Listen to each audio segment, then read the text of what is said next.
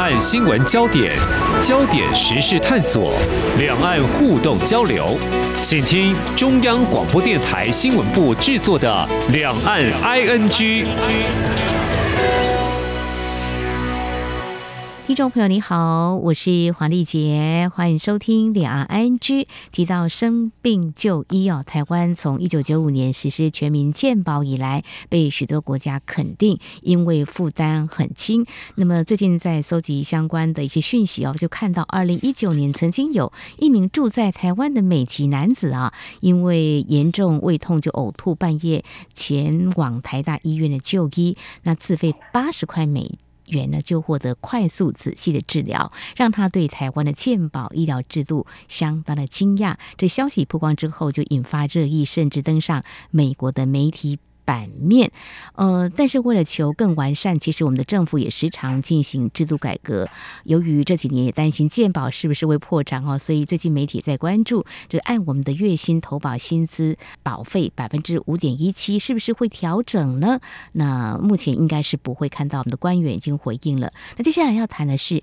中国大陆。他们实施的这个医疗保险，也先谈一下。我大概在二零零几年的时候，有一次到北京去出差采访哦，然后就重感冒，这个成药吃也吃不好，就到他们的医院去看诊。嗯、大概就开了。两三服药哦，是用中药煎的。我付了大概新台币一千块钱，然 后我就问他说：“中国大陆有这个呃，像台湾的健保？说有有有，我们有医保。好，接下来我们就要谈医保哦。大概我看到讯息有这样显示：一九九八年之后，中国大陆的医保有分职工医保、居民医保跟新农村合作医疗这三个部分哦。不过它应该是由各省来主管，做法。会有一些差异吧？呃，我们要告诉听众朋友，像上海、苏州的台湾民众，只要拿到两年以上的居住证，我们台湾民众也可以参加他们的保险哦。至于接下来今天重点要谈的是，广州、武汉、大连都有民众因为不满医保改革上街去维权，他们抗争的原因所浮现的问题，以及会有哪些效应呢？我们在今天呢，要特别邀请政治大学国际关系研究中心资深研究员宋国成教授来观察探讨，非常欢迎教授，你好。呃，主持人你好，各位听众朋友，大家好。好，我们也是关注包括美国之音等等一些外媒跟网络上的消息哦。我刚刚提到，包括武汉呐、还有大连这几个地方都在最近也出现大规模的抗议。那么广东省的广州好像是在一月就有同样的情况，就有媒体称它是“白发运动”。怎么说呢？因为都是退休人士居多哦。他们对于这个医保改革当中，把所谓个人账户的金额削减，转而投入所谓的统筹基金。我看起来好像是这个人。账户就是一般买成药就用这个钱去消费，那统筹基金可能就是你去看病的时候就可以这样来用。好，如果我们这样理解的话，就是说，嗯，民众不满这样的情况，显现的是民众想，呃，握在手中的钱越多，哎，我一点小病我就去药局买药，比较安全感，觉得比较便利。但政府想要改革的到底是什么呢？是没有做好配套措施吗？也或许有可能政府财政。有那么一点困难，没有那么多钱发到民众的这个手上，不晓得教授您会怎么样来看呢？呃，好的，我们首先从源头面来看啊，呃，就是说，呃，中国现在推行这种所谓的医疗改革，呃，最主要的原因会引起人民的抗议，嗯，呃，主要就是来自于它财政的因素啊，因为你要知道，过去三年来的这个清明政策或者是方舱的建设等等。基本上，呃，中央都是让地方的财政去支付、去承担啊。我们都知道，呃，中国很多的地方政府基本上它的财政结构本身也是比较脆弱的。嗯。呃，也就是所谓的依赖的土地财政，就是土地的这个出租啊，或者是土地的出卖，嗯，呃，来获取地方的财政的主要的来源啊。有些地方政府甚至是。高达了百分之九十几都是按啊这个根据这个土地的这个财政所获得的财源，嗯，那么大家都知道，因为最近这个中国大陆的这个房地产下跌的非常的厉害啊，嗯，呃，所以这个一方面就是是地方政府的财源收入短少了，靠土地收入的来源减少了。另外一方面，因为它全负负担的呃长达三年的这个清零的政策，都是由地方政府的财政来支出。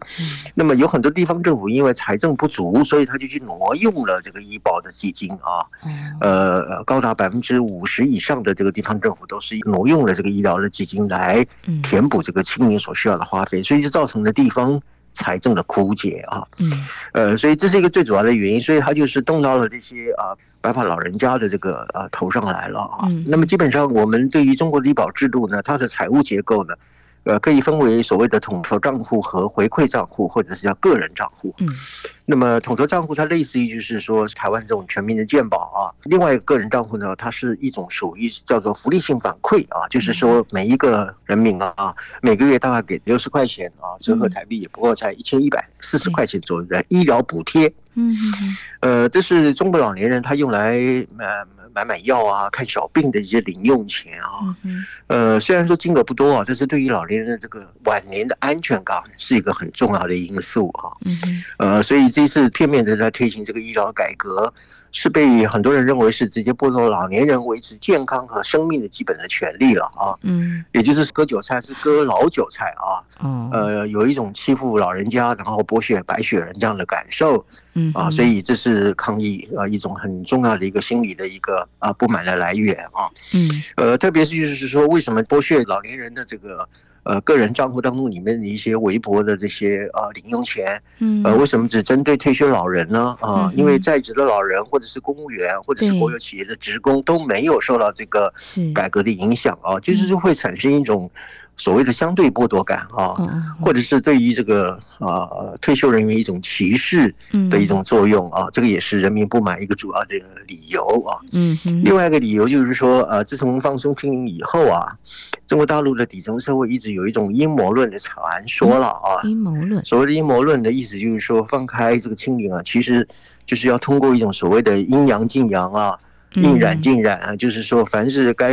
染疫的就染疫吧，啊，该阳的就阳性吧，借用这种大规模的感染啊，来所谓清除老龄人口啊。当然，我们并不认为说这样的阴谋论是不是可以成立了啊？嗯呃，不过就是说是这个民间传的很非常厉害啊。那么这老人也有一种很强烈的一个威胁感啊。哦，是。那么最后一个就是说，我特别讲，就是说，因为中国大陆面临现在很严重的这个人口结构的老龄化。嗯哼。那么根据最新的统计啊，大概中国六十岁以上的老年人口已经达到了二点三亿之多了，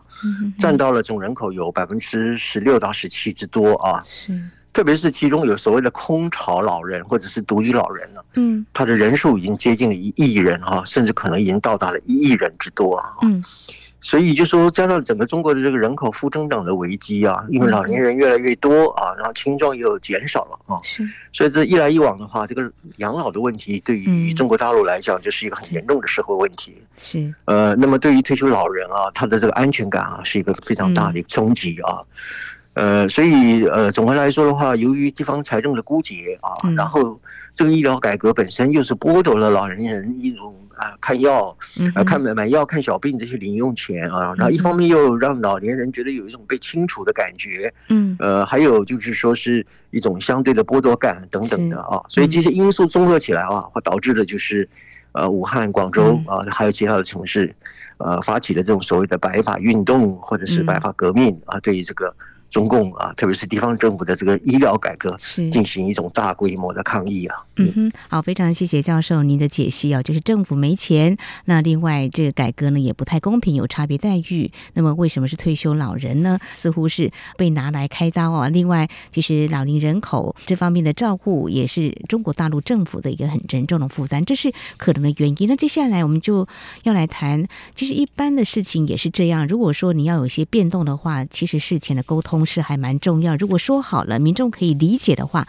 应该也不至于说会用这种比较激烈的方式，媒体啊会有这样的报道哦。所以呃，我们要来谈的是中国大陆的民众走上街头来抗议维权哦。其实，在台湾不稀奇。我们如果有什么不满的话，也可以去申请上街头来表达我们的意见。但中国大陆这也是一个行之多年的方式吗？维权自身权益，像工资有问题没有拿到钱啊、呃，像这类的，我的钱被拿走了，没有办法自己自主掌控，这个算是蛮平常的吗？老师？哎，好的，基本上呃，中共的体制是一个集权的独裁体制啊。嗯。呃，所以您刚刚所提到的叫做维权啊，另外还有一个非常重要的概念叫做维稳啊。嗯，那么维稳就是用来压制维权的啊。嗯呃，我们举一个基本的事实，就是中国每年的这个维稳的经费啊，是所有的政府预算当中里面最庞大的一部分啊。嗯，它比这个军事预算都还要高啊啊。呃，所以你从这个中共这个维稳的这个庞大的经费这个事实来看，你就知道，就是中共其实它是从头到尾都认为。也没有什么呃可以跟民众这个沟通的必要。啊，对，所以基本上中共这样的一个体制根本上是缺乏政府和人民之间的沟通机制的，嗯啊，当然有所谓的上访制度啊，就是说人民过去这么多年来有人民如果有受到呃政府衙门的这种欺负啊，有一点这种上访到北京去啊，跟呃包青天告状啊等等的哈，嗯，但是实际上这个上访制度事实上是。完全没有作用的，因为民众往往在一出门的时候就被当地的公安或警察给阻止了啊。嗯嗯。呃，因为你上访的话，就意味着就是地方一定市政有问题嘛，所以这些地方政府就会派警察就堵住你的门口啊，等等，就不让你上访啊。而且如果你坚持要上访的话，那么地方的警察他甚至都会抓人呢，哦，甚至把你关起来让你消失啊。嗯嗯。呃，所以名义上上访制度啊，好像还是存在的，但是实际上在对于您刚刚所提到的，特别是在公共政策上面啊，政府与民众之间几乎不存在了什么样的沟通的机制啊。嗯，呃，所以维稳就是要对这个维权本身进行一种制度性的一个压制啊。嗯，呃，所以它不是像我们今天啊，对政府有什么不满，我们可以去申请，然后去上街去抗议的，因为它不是一个民主的体制。嗯，啊，所以基本上政府和民众之间呢。呃，并没有真正的这个呃沟通机制的建立的，所以是空有上访的制度，嗯、但是呢，真的要上访的话呢，可能官方有所压制哈，让你没有办法很放心的表达您的意见哦。比较好奇，台湾在立法或修法过程当中，应该都会召开公听会，也有所谓的朝野协商，民间团体也有表达立场的机会，这个政治参与机会是比较多。所以听来中国大陆。没有这样的设计机制，虽然有上访，你刚刚说有了，就是感觉你也可以去表达意见，但事实上呢是没有的哦。那么少了这个制度改革前的这个沟通过程，就会出现比较多的不满跟冲突。所以对于民生议题的维权，中国大陆通常会怎么样来处理？我印象当中，在比较近的就去年哦，就是中国大陆有有些村镇银行就发生事情了，嗯，呃，就是民众很怕钱领不到啊，就。呃，跑去跟呃相关机构来抗议啊，表达这个心声啊，然后就出现了不光只是这个公安呐、啊，还有报道说，嗯，可能是一些。呃，类似我们在台湾讲的黑道分子，像这样子方式来处理哦。呃，接下来就请老师来谈，就是说一般中国大陆在处理这种呃所谓维稳好了啦，就是说因为你会表达你的心声，怕会混乱不受控嘛，通常会怎么样来处理呢？嗯，让你去发泄一下，然后看状况，没有太激进的话，也就还可以接受吗？呃，基本上一般民众其实要发泄的权利都可能受到很大的剥夺啊。嗯。呃，因为他很容易就把你的发泄叫做反党、反中央啊，或者是颠覆国家啊等等的。嗯嗯嗯。呃，所以就中共这个体制上来讲的话，当然就是说通常是中央下令，地方来执行嘛，哈。所以他这个维稳是一条边的啊。呃，所以中央和地方之间在处理这个维权问事件的时候，基本上是不会出现分歧或者是态度不一致的情况啊。嗯嗯。呃，不过有些时候呢，地方为了要表达一种所谓的政治正确啊，或者是要效忠中央的这种表功的心态啊，嗯，啊，往往会对于这个中央的这个规定的政策，它会有加码或者是过激的现象啊。呃，你譬如说像清零啊，哈，其实中央政府本身也并没有说一定要这种暴力清零。你譬如说，嗯，呃，这个大白跑到人家房子里面，就是直接踹门进去，然后就把那个消毒水就喷到人家床上，嗯，呃，那么喷到人家的古董，甚至是碰到人家冰箱里面的食物等等的，像这种都是都是地方加码和过激的现象啊。嗯嗯嗯。呃，所以有时候中央出会出来呃纠正一下啊，但是基本上他也不会惩罚地方的官员啊，除非是说。呃，地方政府让这个维权事件扩大了，那么导致的冲击这种党的威信啊。嗯。呃，但是即使如此，中央他也不会检讨自己的政策是否失误嘛。啊，你比如说像清零是中央的政策，然后地方出钱。现在那个解除这个清零政策解封以后呢，呃，地方出现财政的时候，那么中央讲说啊，自己的孩子自己抱啊，这个就是甩锅地方的这种做法啊。嗯哼。那么如果说是维权事件啊闹大不可收拾的话，那么中央就会采取一些惩罚地方的官员的方式，来平息众怒了啊。嗯呃，所以你刚刚提到就是说是这个中共这个体制在处理维权事件的时候，它的一个方式和原则呢，呃，基本上是处于一种所谓中央是有权无责。但是地方呢是有责无权的这种呃不平衡的一个维稳机制啊，嗯哼，呃，所以这也是导致于就是很多的这个民众的这种抗议不满的活动呢，呃，得不到一个呃妥善的一个解决的一个最重要的原因啊，呃，因为你也有很多的事情，你比如像医保，医保它是一个全国性的一个问题啊，那么地方处理不好，如果中央也不出来介入处理的话，是。呃，那么这个问题就不能够得到一个有效的解决哈，所以在这种地方养中央的鼻息的这种体制之下，所以呃，地方一方面没有办法反抗中央的权力，一方面它实际上也没有多大的能力来处理啊人民的抗议活动的。好，这一波的这个医保的改革啊，其实是中国国务院在二零二一年的政策哦。我们刚刚提到是武汉，还有大连，甚至广州，这是在啊外媒或是一些媒体的一些报道，我们所看到的似乎是。在不同省市地区的民众反应是不一样，但是怎么样来处理？那中央呢是有权无责，那么地方是有责无权，这是呃比较耐人寻味。怎么样来统合哈，做比较好的处理？那中国大陆领导人习近平他上任之后呢，很多人会感觉到在台湾，我们会嗯这样来观察，就是说他似乎是比较啊、严格控管一些事情，或许维稳也是那。老师，你怎么样来观察哦？呃，习近平他会怎么样来处理？就是说，他过去十年来对于所谓会引起社会不稳定的这种反抗或抗议的声音，通常他会有什么样的方式来做这方面的处理呢？呃，基本上，当然第一点就是说，习近平当然他不会亲自出马来处理这种社会抗争的事件啊。嗯呃，他要处理的是中国梦啊，中华民族的伟大复兴啊，要处理的是大国外交这些事务啊，这些事情一般来讲都是地方政府在处理的啊。嗯。那么地方政府处理，我把它称之为叫做这个三段论啊。哪三段呢？第一个就是说，发现有一些苗头不对的时候呢，他就会挨家挨户的啊去做所谓的事前警告啊。呃，那么另外就是说，如果没有办法遏制，然后发生了集体性的这种抗议行动的时候。呃，他会对现场进行一种比较粗暴的这种对待啊。你比如说像这一次武汉，呃，有几个这个老人家他就被抓到那个警车上面啊，然后出手殴打他啊。呃，那么所以就是第二段就是事后事发的时候就进行逮捕了啊，警告或者是冲撞等等的。最后就是所谓的秋后算账或者叫事后算账啊。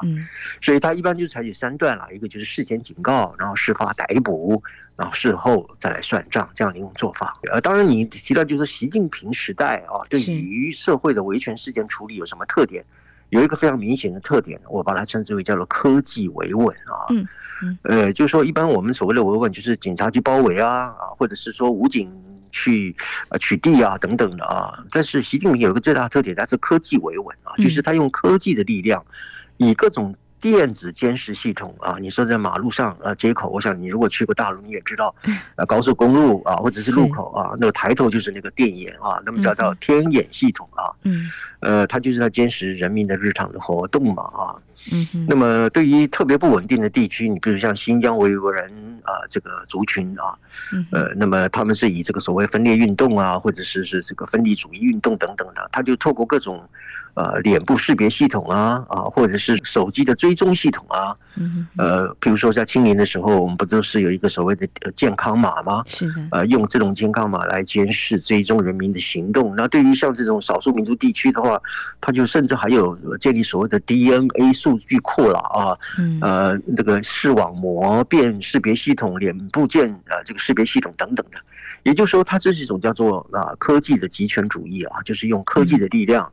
用各种不同的高科技的这个电子的监视系统，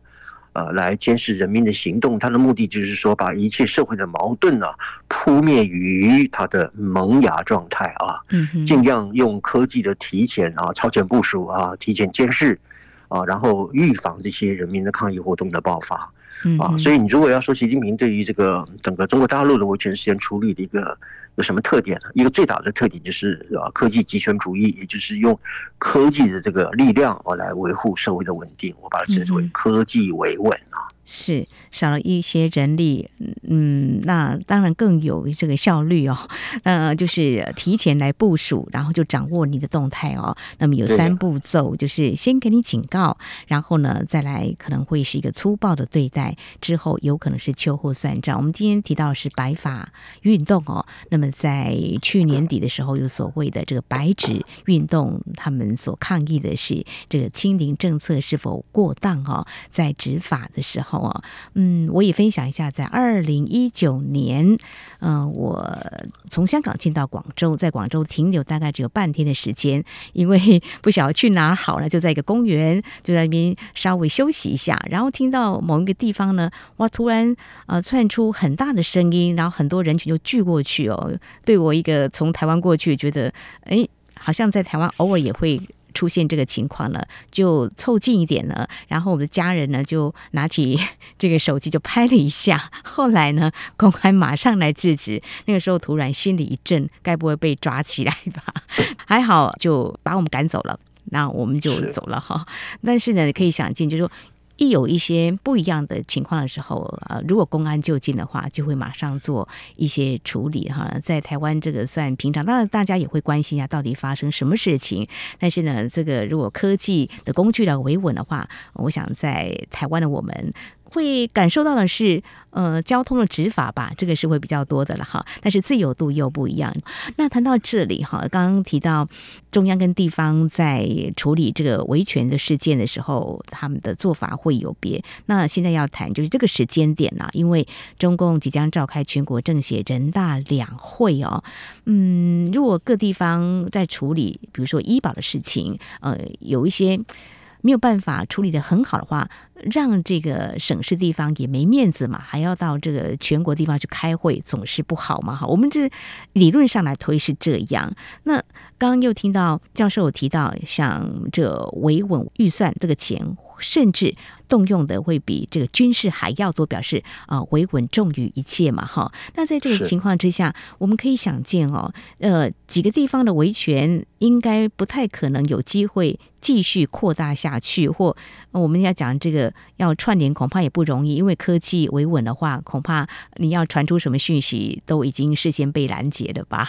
嗯，是是是。嗯，呃，基本上科技维稳一个最大的好处就是说，它透过手机或者是摄像头嘛，啊，嗯，可以掌握于你所有的抗议行动要执行之前，啊，它就进行了一种扑灭的啊一种预防的工作啊，嗯，这个是科技维稳本身胜过于就说你事情发生了，那我警察再来出动啊，或者是政报车再来出动啊，那是一种事后的维稳，那么科技维稳是一种事前的超前部署。啊，这个是呃，等于说是呃，中共一个非常具有特色的，或者是甚至说是非常有效的啊，一种压制群众抗议的一个重要的一个武器啊。是，呃，那在这样的情况之下，三月份即将召开全国政协人大两会，所以这种抗议的事件啊，外面有报道，当然官媒一定不太可能让当民众看到，就说他们还是会尽量去压制这种所谓抗议的事件跟声音。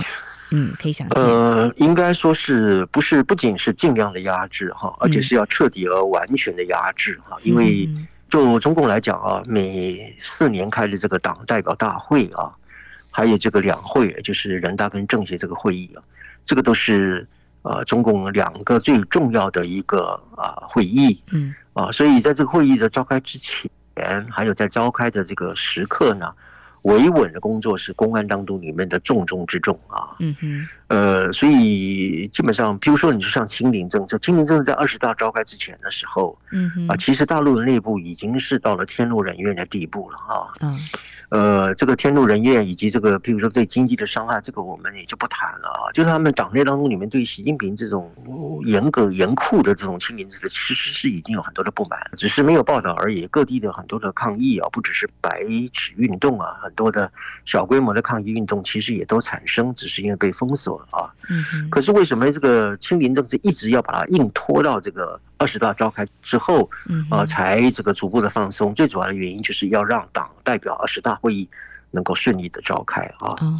那么接下来三月份就是下个月了，马上就要开两会啊。这同样也就是呃，必须是在这个维稳工作上面，呃，一定是一种重头之戏啊。呃，所以在这个时候呢，呃，无论你这个群众的要求合不合理啊，也无论就是说对于这个维权的这个行动是否得当啊，是否是否这个过于粗暴啊等等的，在这个党代表大会和两会召开之前，还有召开期间，必须是怎么样？一律要平静无波，一定要一片祥和啊，因为你这个呃，必须是一平静无波，一片祥和，才能够显示。呃，这个共产党的这个呃伟光大嘛，啊，呃，才能够显示这个中共的各种治理啊，各种政策本身都得到民心的呼应嘛，啊，所以在这段时间，我刚刚讲的党代表大会啊，不，十八大、十九大、二十大，这个所谓的党代表大会，或者是政协与人大的这个两会，每年的三月召开，在这段时间当中里面，就跟这个六四期间的意义是一样的，他一定要采取呃三大措施啊，第一，强力的压制啊。你有任何的活动，通过这个科技维稳的方式，呃，就把它消弭掉啊。那么如果说真的出来了，就必须是要强力的压制，这里头没有手软的地步啊。另外一个就是说，所有的这种宣传啊，或者是各种舆论的传播，特别是对于这个反抗诉求的散播等等，一定是要彻底的消音啊。所以它的微信啊，或者是它的这个各种呃平台本身，它都会进行。啊，所谓的网络的管束啊，网络的这个清查，嗯，啊，要么就是把你屏蔽，要么就是把你一个消耗等等的啊。嗯，第三个就是要逮捕拘留啊。你如果胆敢啊，在党代表大会的时候，啊，比如说你跑到天安门去举旗啊，拿白布条抗议，或者是在两会的时候啊，你有些什么样的反抗的一个动作的话，他一定是逮捕拘留的啊。呃，所以平常也许还有可以有手软的时候啊，但是当你遇到这个党代表大会和两会召开的时候，一定是强力的压制，然后彻底的消音啊，甚至最后就是逮捕拘留这三大措施啊，这个三大措施在这个这种重要会议召开的时候。一个都不会少的啊！这维稳真的很重要。刚刚教授提到，一九八九年就是天安门事变的时候是政治诉求。刚刚我们提到的是维权这个问题，如果连自身的一些权益问题都没有办法获得一定声音的表达的话，自由或是民主的空间真的是越来越小。还有提到这个政协人大两会，那么即将登场。我过去也有几次采访的经验，呃，采访的地点是在北京的。人民大会堂，那么在进去之前安检非常的严格，而在天安门广场呢都被清空，只见公安在站哨，这是维稳的另外一个面向哦。来印证一下老师专业的观察。好，我们在今天谈的是中国大陆医保制度改革为什么会引发一些退休人士的所谓白发运动，到底显示出哪些问题？还有群众抗议，那么看来很难在其他地区。有获得一些串联跟响应，嗯，特别是在二十一号的时候，我们看到中国官媒就是《中国经济日报》发表评论，为医保改革护航，指出呢，医保是把大家的钱放在一起来化解社会的整体风险，呼吁民众要算小账，也要算大账，要算眼前账，也算长远账。看来政府具有相当的改革决心，但是民众不满的声音是不是能够有进步表达的机会，这是我们所期盼的。好，未来的发展我们会持续关注。我们在今天非常感谢政治大学国关中心研究员宋国成教授非常专业的观察解析，非常谢谢宋教授，谢谢您，谢谢主持人啊，谢谢各位听众朋友。以上就是今天两岸安居节目，非常感谢听众朋友您的收听。如果听众朋友您对节目有任何宝贵意见，我们管道非常多，您可以来信传统信件，请您寄到台湾台北市北安路五十五号，写到两岸安居节目收就可以了，或者利用电子邮件信箱 i n g at r t i 点 o r g 点 t w。还有听众朋友，我们也非常欢迎您加入李安安居节目的粉丝团。你在脸书的搜寻栏位上打上“李安安居”来搜寻就可以了。祝福您，我们下次同时间空中再会。